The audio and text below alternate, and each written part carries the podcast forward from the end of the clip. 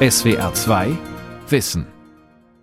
Mit dem Thema So gendergerecht ist unsere Sprache am Mikrofon Ralf Kaspari. Seit es LehrerInnen gibt, Polizisten und Polizistinnen oder gar BürgermeisterInnen, ist ein Glaubenskrieg ausgebrochen über das Gendersternchen und seine Verwandtschaft. Und egal, ob man pro oder contra ist, immer geht es um die Frage, ob und wie Sprache das Denken und Wahrnehmen beeinflusst und wie viel Gendern die Sprache überhaupt zulässt. Darüber habe ich gesprochen mit der Linguistin Professorin Caroline Müller-Spitzer vom Leibniz-Institut für deutsche Sprache in Mannheim. Und meine erste Frage war, ob auch sie den Eindruck hat, dass die Diskussion ideologisch sehr aufgeladen ist. Ja, das kann man, denke ich, schon sehr gut beobachten im Moment, dass das schon eine Art ja, Sprachkampf ist, wenn man es mal etwas martialisch ausdrücken möchte, der da irgendwie tobt. Und da vermischen sich natürlich ganz unterschiedliche Sachen. Also einmal eignet sich Sprache in dem Sinne gut als Schauplatz, weil es ja auf der einen Seite so eine individuelle Komponente hat. Also meine eigene Sprache ist eben ein Teil meiner Persönlichkeit, meiner Identität. Ähm, also ich zeige mich dadurch und gleichzeitig hat es aber auch eine kollektive Komponente, denn wir verständigen uns ja nur, wenn wir diesen gemeinsamen Grund haben. Und anders als jetzt bei Anglizismen zum Beispiel, die ja auch ein durchaus ein Dauerbrenner sind als sprachliches Thema, geht es bei Geschlechtervorstellungen, und darum geht es ja eben bei geschlechtergerechter Sprache, natürlich auch so um ganz grundsätzliche Ordnungs- und Moralvorstellungen. Und ich glaube, das verbindet sich in der Debatte. Es lohnt sich aber, glaube ich, schon auch genau hinzuschauen, worüber wir uns eigentlich genau streiten. Worüber streiten wir uns genau? Also wenn man sich die Entwicklung geschlechtergerechter Sprache anschaut, dann haben wir uns eigentlich als Gesellschaft schon auf einige Dinge so ein bisschen geeinigt. Also es ist ja zum Beispiel nicht mehr auffällig, wenn man sagt, liebe Bürgerinnen und Bürger mhm. oder wenn man sagt, liebe Kolleginnen und Kollegen, wenn ja. man jemanden anschreibt. Das ist ja fast durch das gesamte politische Spektrum nicht mehr markiert, sondern ganz normal. Das ist aber auch durch die Frauenbewegung oder durch solche emanzipatorischen Bestrebungen erstritten worden. Das ist also nicht einfach so gekommen, sondern das ist im Grunde seit den 80er Jahren irgendwie Debatte gewesen. Und zum Beispiel Anfang der 90er Jahre hat man sich darauf geeinigt, auch fraktionsübergreifend, auch im Bundestag, zum Beispiel die Anreden zu ändern. Also nicht mehr zu sagen, das Wort hat der Minister für Frauen und Jugend, Frau Süßmuth, so war das in den alten Plenarprotokollen, sondern zu sagen, das Wort hat die Ministerin. Ja, und so wird es ja auch heute mhm. im Protokoll des Inneren festgehalten. Es gab auch damals schon einen Bundestagsbeschluss, fraktionsübergreifend, dass die Rechtssprache zum Beispiel geschlechtergerecht formuliert werden soll. Also in den neuen Gesetzen steht drin, die Arbeitnehmerin oder der Arbeitnehmer und so weiter haben das Recht, etwas zu machen. Das kommt aber in der Debatte gar nicht mehr vor. Es wird immer gesagt, gendern ja oder nein, als hätte, es würde es um so Grundsatzfragen gehen. Und es scheint mir so, als würden wir uns viel mehr darüber streiten, um diese nicht-binären Formen, also diese neuen Formen wie den Genderstern, ähm, die dafür mhm. genutzt werden, Menschen anzusprechen oder sichtbar zu machen, die sich eben nicht in diesem binären Spektrum verorten, denn das sind einmal neue sprachliche Mittel, ne, die fallen sehr auf, die fallen auch denjenigen auf, die so diese dieses langsame Verschwinden des generischen Maskulinums, zumindest in bestimmten Kontexten, gar nicht bemerkt haben. Und es ist natürlich auch etwas, was eben von der Ordnungsvorstellung auch neu ist. Also das ist ja nicht irgendwie für viele schon total gewohnt, dass man jetzt irgendwie sich in diesem Spektrum vielleicht nicht immer einordnen kann. Also da mischen sich eben so yeah. zwei Aspekte. Da reden wir gleich nochmal drüber, über das Gender-Sternchen natürlich auch, das heiß umkämpfte. Aber Sie hatten die Frage aufgeworfen, worüber streiten wir eigentlich? Wir streiten doch Frau Spitzer im Kern über den Vorwurf, dass wir in einer oder die Tatsache, dass wir in einer patriarchalisch geprägten Gesellschaft leben, seit langer Zeit, seit Jahrhunderten, und dass diese Dominanz des Männlichen auch die Sprache geprägt hat. Und das führt dazu, dass weibliche Dinge eher ausgeklammert werden. Genau. Also in der Debatte wird ja das überhaupt in Frage gestellt. Ne? Also es wird gesagt durchaus, dass zum Beispiel mit diesem Argument, Genus ist nicht gleich Sexus, wird ja gesagt, nein, das stimmt gar nicht, dass sich diese androzentrische Gesellschaftsordnung, die Ausrichtung auf den Mann als Norm, überhaupt in der Sprache eingeschrieben hat. Und ich glaube, das kann man gut zeigen, dass das doch sehr wohl der Fall ist und dass es eben natürlich mit dieser Gesellschaftsordnung zu tun hat. Also es ist kein Zufall, dass wir zum Beispiel bei gemischten Gruppen bei Substantiven mit systematischer Genusdifferenzierung, fachsprachlich gesagt, also bei sowas wie Lehrer, Lehrerin, Wissenschaftler, Wissenschaftlerin. Hm. Das ist ja genau die Fälle, wo es, hm, also wo ein generisches Maskulinum angesetzt wird. Da ist ja die maskuline Personenbezeichnung wird einmal verwendet, um spezifisch auf einen Mann zu verweisen. Also irgendeine Person ist ein guter Arzt zum Beispiel. Und es wird aber auch gesagt, es ist gleichzeitig aber auch die neutrale Bezeichnung für alle. Und das reiht sich aber natürlich ein in dieses der Mann als Mensch sozusagen, als übergreifende neutrale Bezeichnung. Das ist, das haben wir ja in der Medizin zum Beispiel, können wir das beobachten. Also der Normpatient war eben lange Zeit der männliche Patient.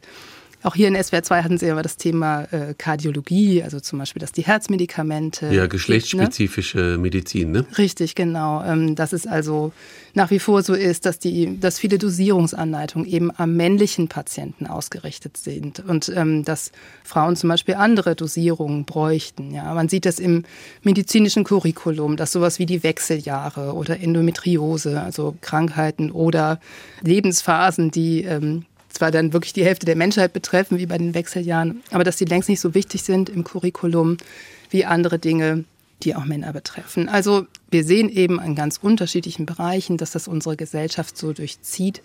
Und das sieht man eben auch in der Sprache. Gut, und, und Sie würden dann also auch sagen, also es geht schon um diese Überwindung der patriarchalen Gesellschaft und, es, und Sie würden sagen, Sprache hat schon das Bewusstsein geprägt und wird es immer wieder prägen. Genau, das ist immer diese Henne-Ei-Frage. Was war zuerst? War es die patriarchalische Gesellschaftsordnung, die sich in der Sprache eingeschrieben hat oder hat die Sprache es mitgeprägt? Äh, ähm, das lässt sich sprachhistorisch ganz schlecht beantworten. Da fehlen auch oft die Daten dazu. Wie auch immer kann man aber feststellen, das ist natürlich, dass sich die androzentrische Sicht in der Sprache an vielen Stellen zeigt. Einmal in solchen Phrasen wie ja, weiß ich, im Land unserer Väter beispielsweise. Das ist natürlich das Land yeah. unserer Vorfahren, mhm. ja. Oder der Mann von heute. Oder ähm, sich auf den Schlips getreten fühlen. Das sind ja so ähm, ne, mhm. Phrasen, die kommen aus der männlichen Sicht, also Männer tragen Krawatten. Oder das starke Geschlecht versus das schwache Geschlecht. Ähm, da zeigt sich ja sozusagen eine, eine Weltsicht auch irgendwie in diesen Phrasen. Und das zeigt sich eben auch darin, dass wir, also wenn wir jetzt wieder auf diese Substantive kommen mit Genusdifferenzierung, wenn man jetzt guckt, es gibt wenige Grundwörter, die äh, in, im Grundwort die Frau bezeichnen, aber zum Beispiel bei Witwe ist es der Fall oder bei Braut. Also Braut ist das Grundwort, Bräutigam die Ableitung oder Witwe ist das Grundwort und Witwer ist die Ableitung. Und wir würden eben nicht auf die Idee kommen, eine gemischte Gruppe von verwitweten Personen, also sagen wir mal 70 männliche Witwer und 30 Witwen, als 100 Witwen zu bezeichnen. Ja, das würde uns intuitiv, würden wir denken, ja, das passt ja nicht, da sind ja Männer mit gemeint.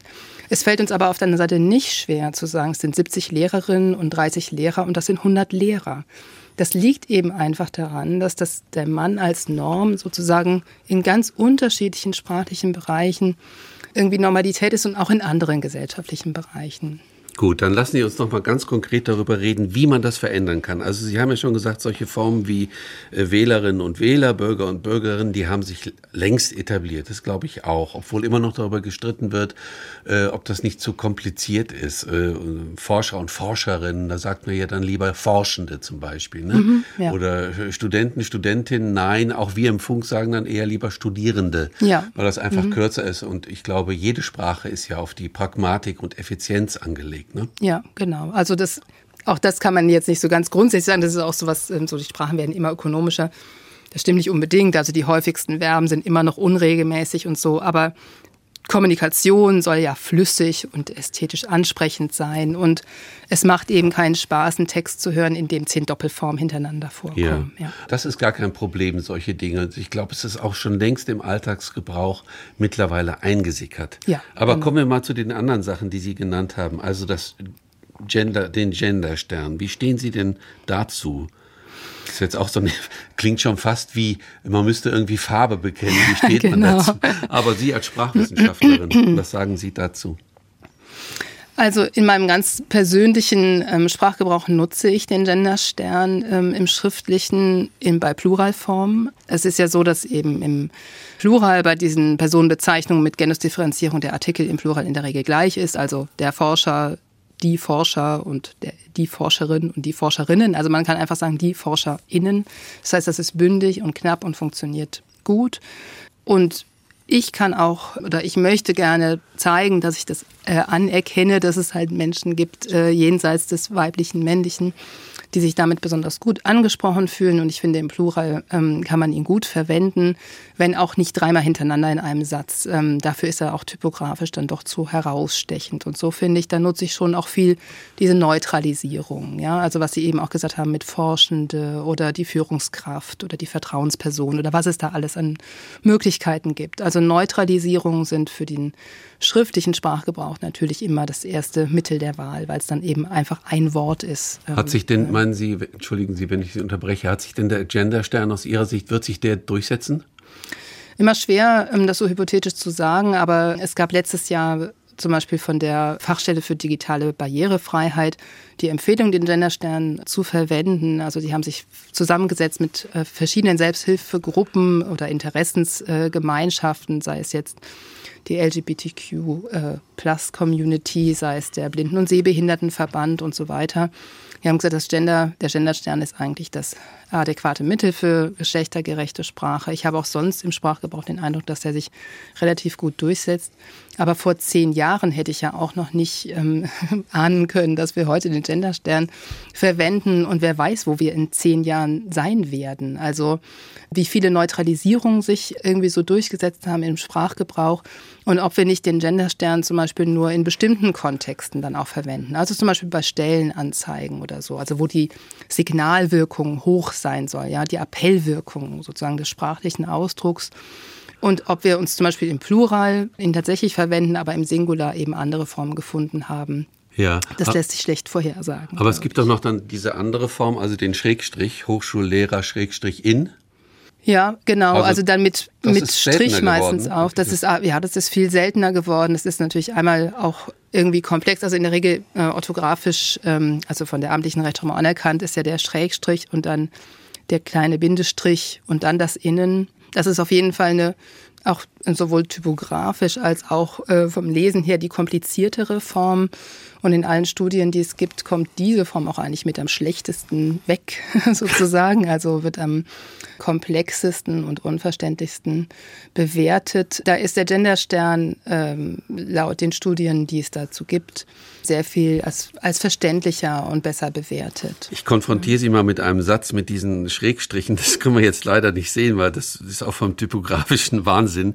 Das sind ja immer so nette Beispiele, die man äh, benutzt, um zu zeigen, dass Gender natürlich auch ausufern kann. Also es geht um einen Auszug aus einem Universitätsgesetz des österreichischen Ministeriums für Wissenschaft. Da heißt es, der Studiendekan Schrägstrich die Studiendekanin hat den Schrägstrich die Universitäts Schrägstrich Hochschullehrer Schrägstrich in der Schrägstrich die, den Schrägstrich die Verfasser Schrägstrich in einer Dissertation betreut hat, jedenfalls zu einem Schrägstrich R Beurteiler Schrägstrich in zu bestellen.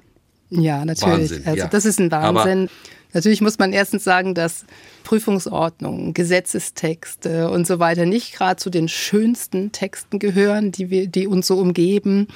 Also egal, Ohne welche Zweifel. Verordnung man sich durchguckt. Ähm, Aber man muss es ne? ja nicht noch schlechter machen durch solche. Absolut, ja. Aber das ist ja immer so, also wenn man jetzt wenn man geschlechtergerecht schreiben möchte, kann man nicht einfach dahin gehen und einen Ausgangstext durchgehen und dann gucken, ah, okay, da und da und da haue ich jetzt ein Sternchen rein. Oder ich lasse eben alles im Singular und mache das dann so kompliziert. Ja. Es gibt auch gerade eine neue Studie, wo genau das untersucht wurde, also von zum Beispiel Spielanleitungen ähm, gegendert. Und also aus Spieler wurde SpielerInnen und MitspielerInnen und so weiter. Und in der ersten Teilstudie wurden die ähm, Formen mit Genderstern sogar als weniger komplex und verständlicher und so weiter bewertet als das generische Maskulinum. In der zweiten Teilstudie wurden aber dann solche, ich sag mal salopp so Klumpungen auch mit untersucht, ja, also sowas mhm. wie der, die, sogenannten und so weiter. Ähm, und das wurde dann tatsächlich auch als weniger verständlich und zu komplex und so bewertet. Man sieht da also ganz deutliche Unterschiede. Man kann jetzt nicht sagen, gegenderte Texte sind an sich schwerer verständlicher oder sind an sich irgendwie zu komplex, sondern es kommt natürlich immer darauf an, wie man es macht. Und so eine geschlechtsspezifische Sprache wie das Deutsche, wo auch die Artikel abhängen von dem äh, Genus des Substantivs, sind im Singular wirklich schwierig und da muss man entweder die Dinge in den Plural setzen oder man muss Umschreibungen finden. Also es geht auch da, wie so oft in der deutschen Sprache, um das richtige Maß. Absolut. Es geht vor allen Dingen um das Wie. Es geht in der Diskussion ja sehr um das Ob. Und ich glaube, es müsste vielmehr um das Wie gehen. Also erstmal gibt es natürlich ganz bestimmt sehr viele Leute, die sagen, das ist mir alles völlig egal. Und das ist ja auch in Ordnung. Also man, das muss sich ja nicht, nicht jeder damit beschäftigen. Und man kann einfach sagen, interessiert mich nicht. Aber für diejenigen, die sprachlich arbeiten, seien es jetzt Medienschaffende oder auch ähm, politisch tätige Personen oder so, die müssen sich ja durchaus damit beschäftigen. Und da kommt es eben viel mehr darauf an, wie man das denn umsetzt, was gute sprachliche Formen sind und wie man sie einsetzt, als ob das überhaupt möglich ist. Ja, natürlich ist das möglich. Das sehen wir eben schon eine ganze Zeit und das sehen wir auch in vielen anderen Sprachen. Lassen Sie uns genau dabei bleiben, weil die Unterscheidung finde ich sehr gut zwischen wie und ob. Dann bleiben wir jetzt bei dem wie. Ähm, ich konfrontiere Sie mit einigen Beispielen, die mir mal aufgefallen sind, die zeigen, dass Gender natürlich auch Grenzen hat und dass die deutsche Sprache sozusagen nicht alles verträgt. Also zum Beispiel, wenn man sagt, die Brasilianer Sternchen innen tanzen gerne, geht das bei Deutsch nicht, weil es gibt keine Deutsch Sternchen innen. Genau, aber hm, das ist sozusagen jetzt auch von meiner Sicht aus etwas seltsam gedacht, denn im Grunde ist es ja schön, wenn das Wort Deutsche schon geschlechtsneutral ist. Also wir haben ja geschlechtsneutrale Ausdrücke im Deutschen, sowas wie der Mensch, die Person, das Kind und so weiter. Das sind sprachliche Ausdrücke, die ohne Probleme mit einer, sagen wir jetzt mal bei männlich und weiblich, mit einer männlichen und weiblichen Person verbunden werden können, ohne dass sich der Substantivausdruck ändert. Also man kann sagen, Anna ist ein netter Mensch und Jakob ist ein netter Mensch oder Sebastian ist eine nette Person oder Marie ist eine nette Person. Ja. Das Wort Person ändert sich nicht.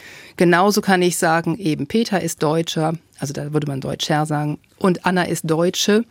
Aber die Deutschen zum Beispiel, das ist eben einfach geschlechtsneutral. Das ist geschlechtsabstrakt. Diese mhm. geschlechtsabstrakten Ausdrücke oder epizöne Substantive, sagt man fachsprachlich, die sind gerade ein Mittel geschlechtergerechter Sprache, weil sie halt erlauben, ohne Veränderung am Wort auf jegliche Menschen bezogen zu werden. Das ist etwas, was in der Diskussion ganz oft vermischt wird. Wenn zum Beispiel gesagt wird, Sie hören ein Wort wie Führungskraft. An was denken Sie denn? Ja, Sie denken doch an einen Mann, oder?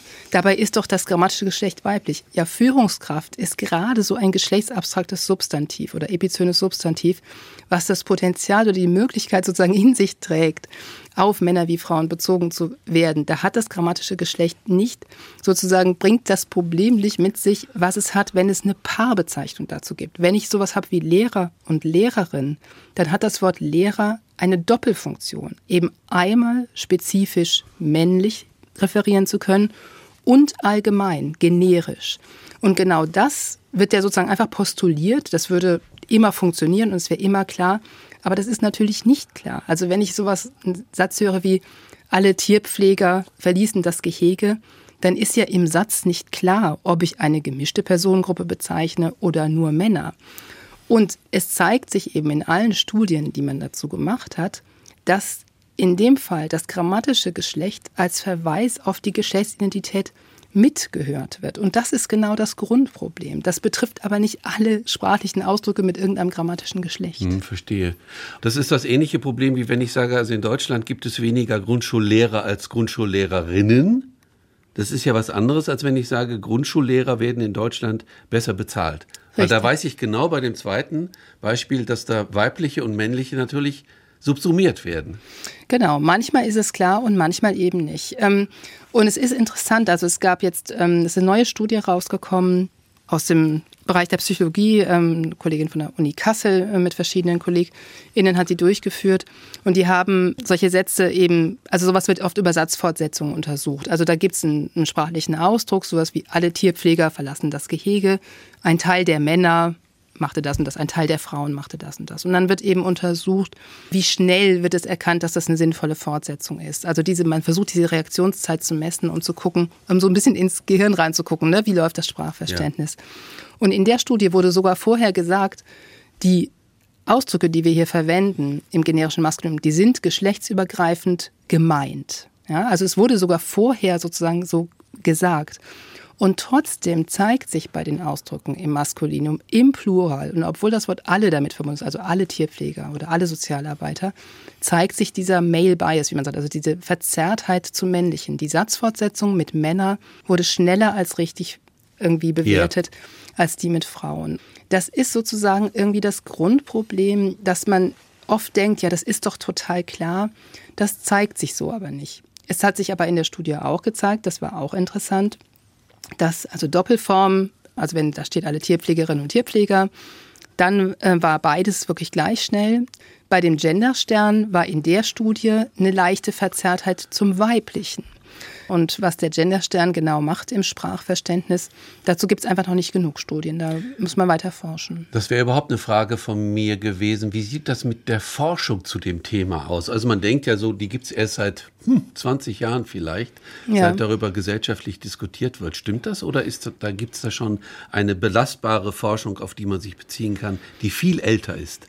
Nee, es gibt also empirische Forschung aus ja, 20 Jahren, kann man jetzt sagen 20 bis 30 Jahren. Und natürlich ist der Forschungsbedarf nach wie vor sehr hoch. Es ist auch entgegen, glaube ich, viel, was viele denken, äh, gar nicht so leicht Forschungsförderung für so ein Thema zu bekommen weil die Forschung ja auch ähm, zum Teil so ein bisschen als Agenda-Wissenschaft ähm, stigmatisiert wird. Was also, heißt das?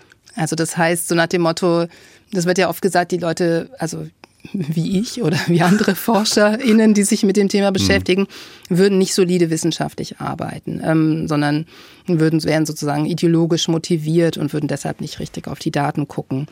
Ich finde das fragwürdig. Man würde ja zum Beispiel einer Ökonomin, die zu Armut forscht, nicht vorwerfen, beispielsweise, dass sie auch gegen Armut ist. Also ähm, insofern finde ich, ist es ja nun keine, kein Widerspruch, wenn ich für Gleichberechtigung bin und aber auch so ein Forschungsthema habe. Es wäre nicht in Ordnung, wenn ich die Daten nicht ordentlich analysieren würde und Dinge, die sich zeigen in den Daten, einfach nicht berichten würde. Dann würde ich schlechte Wissenschaft machen. Aber solange ich das mache, finde ich, ähm, ist das kein Kritikpunkt.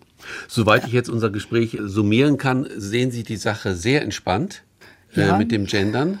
Sie, Sie haben jetzt mehrmals psychologisch orientierte oder designte Studien genannt, die noch wahrscheinlich am Laufen sind, aber die auch sehr interessante Ergebnisse zutage gefördert haben.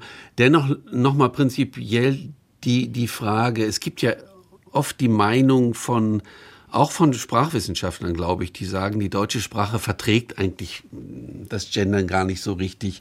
Wir sollten damit sehr, sehr zurückhaltend sein. Also es gibt ja dann immer wieder dieselben Argumente, die ins Feld geführt werden. Mhm. Ne? Das, zum Beispiel grammatische Geschlechter sind sprachliche Konventionen und haben nichts mit dem biologischen Geschlecht zu tun, weil wir sagen, das Kind, das Mädchen, das Weib. Das sind ja alles Neutra zum Beispiel. Ne? Genau, also das Kind ist wiederum so ein geschlechtsabstrakter Ausdruck, was ich jetzt schon oft gesagt habe. Das Mädchen und das Weib, das ist ein interessanter Fall, der sich in verschiedenen geschlechtsspezifischen Sprachen zeigt. Früher hatten wir ja sogar noch das Fräulein. Mhm. Das hat natürlich was mit der Aber Gesellschaftsordnung. Wir haben, auch das, wir haben auch das Männlein. Genau, also okay, linguistisch nochmal kurz. Also es gibt äh, konkurrierende Prinzipien der Genuszuweisung. Man sagt morphologische, also die Wortgestalt. Aus jedem, also jedes Diminutiv, jede Verkleinerung zum Beispiel ist ähm, Neutrum. Ne? Aus der Mann wird das Männchen, aus die Frau wird das Frauchen. Und wir haben semantische Regularitäten, also von der Wortbedeutung abgeleitet.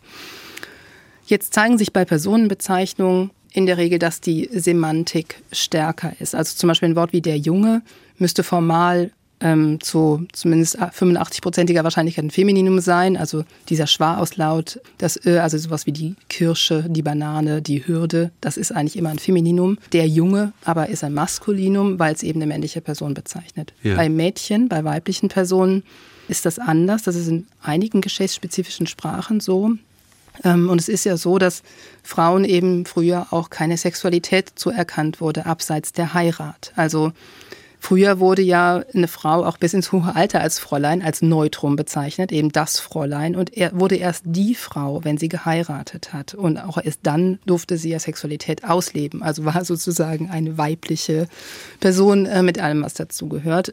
Bei Männern galt das nicht. Also das ist etwas, was man in verschiedenen Sprachen findet, was also gerade nicht unbedingt äh, als Argument dazugezogen werden kann, dass das alles Zufall ist. Genauso sehen wir bei Stigmawörtern oder Beschimpfungen, ähm, ja, zum Beispiel sowas wie die Schwuchtel, ähm, also dass also ein Mann, der nicht rollenkonform sich verhält, ins Femininum gesetzt wird, äh, weil es äh, sozusagen die maskulinen Rollenvorstellungen ähm, mhm. dem vielleicht widerspricht. Also das ist ein ganzes Konglomerat von sozusagen Interdependenzen, die sich da findet.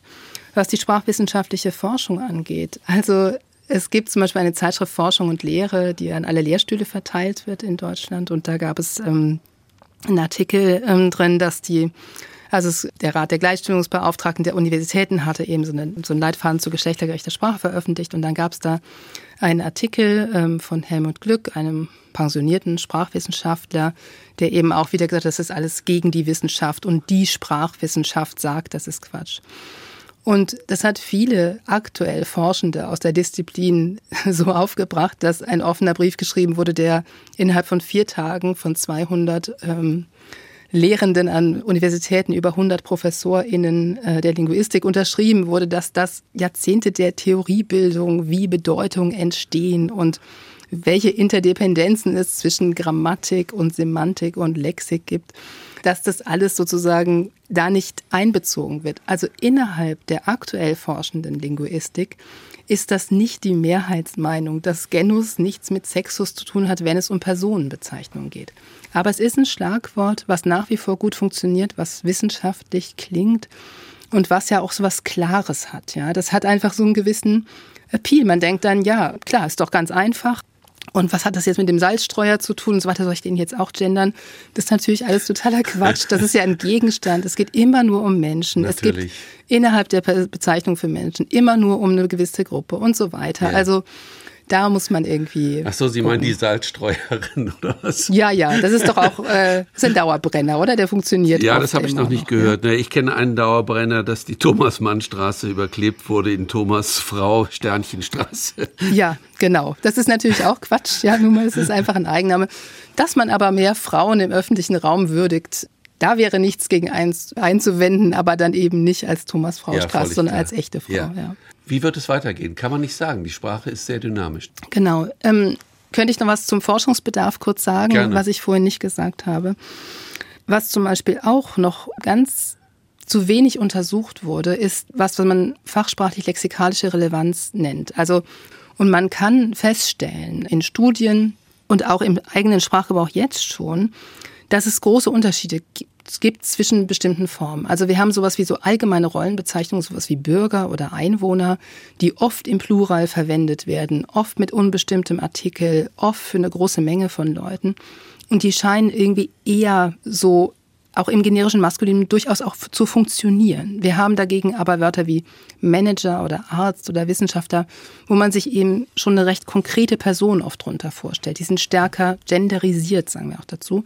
Und da diese Unterschiede aufzuspüren, wie funktionieren denn unterschiedliche Bezeichnungen wirklich in dem, was sozusagen in den Kopf kommt, wenn man sie hört? Welche sprachlichen Formen können gewählt werden, um das irgendwie inklusiver zu formulieren? Dazu gibt es noch wenig Forschung und da ähm, muss auf jeden Fall noch mehr geschehen. Ein sehr interessantes Forschungsfeld. Haben Sie meine Frage beantwortet? was, was passieren wird, weil die Sprache so dynamisch ist? Sie haben gesagt ja, ne? Ja, ich man glaube, kann es nicht so richtig absehen. Man kann es nicht so richtig absehen. Ich glaube, das Thema hat natürlich eine wirklich starke Dynamik angenommen in den letzten Jahren. Und ich würde mir wünschen, dass eben die sachlichen Diskussionen genau eben in der Form, wie können wir schöne Texte formulieren, ansprechende Texte, die immer noch gut entweder zu hören sind, jetzt wie im Radio oder zu lesen sind und die aber inklusiver formuliert sind, die also alle sprachlichen Möglichkeiten nutzen, dass das sozusagen mehr Thema wird, dass man über die, die Details und ähm, irgendwie wirklich konstruktiv streitet und ähm, guckt, was man da irgendwie verbessern kann, als immer diese Grundsatzfragen Pro und Contra und so weiter. Aber wir sind da sicherlich schon einen ganzen Schritt weiter. Ein schöner Vorschlag von Ihnen. Ich danke ganz herzlich für das Gespräch, Frau Müller-Spitzer. Sehr gerne.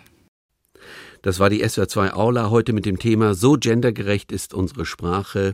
Ich habe gesprochen mit der Linguistin Professorin Caroline Müller-Spitzer.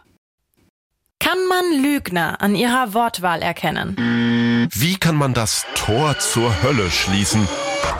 Das gibt's wirklich. Schwarz mit weißen Streifen oder weiß mit schwarzen Streifen? Welche Farbe haben Zebras denn nun? Witzige Nerd-Themen, kurioses Wissen, Zeug, was ihr nie wieder braucht, worüber ihr aber definitiv immer wieder sprechen könnt. Bei Fakt Up gehen wir diesen Sachen auf den Grund. Bei uns bekommt ihr immer die aktuellsten News aus der Wissenschaft und definitiv was zum Lachen. Und nebenbei, etwas lernen könnt ihr natürlich auch. Fakt Up, eine Woche Wissenschaft gibt's immer freitags. Abonniert uns in der ARD Audiothek und überall, wo es Podcasts gibt. SWR 2 Wissen. Manuskripte und weiterführende Informationen zu unserem Podcast und den einzelnen Folgen gibt es unter swr2wissen.de.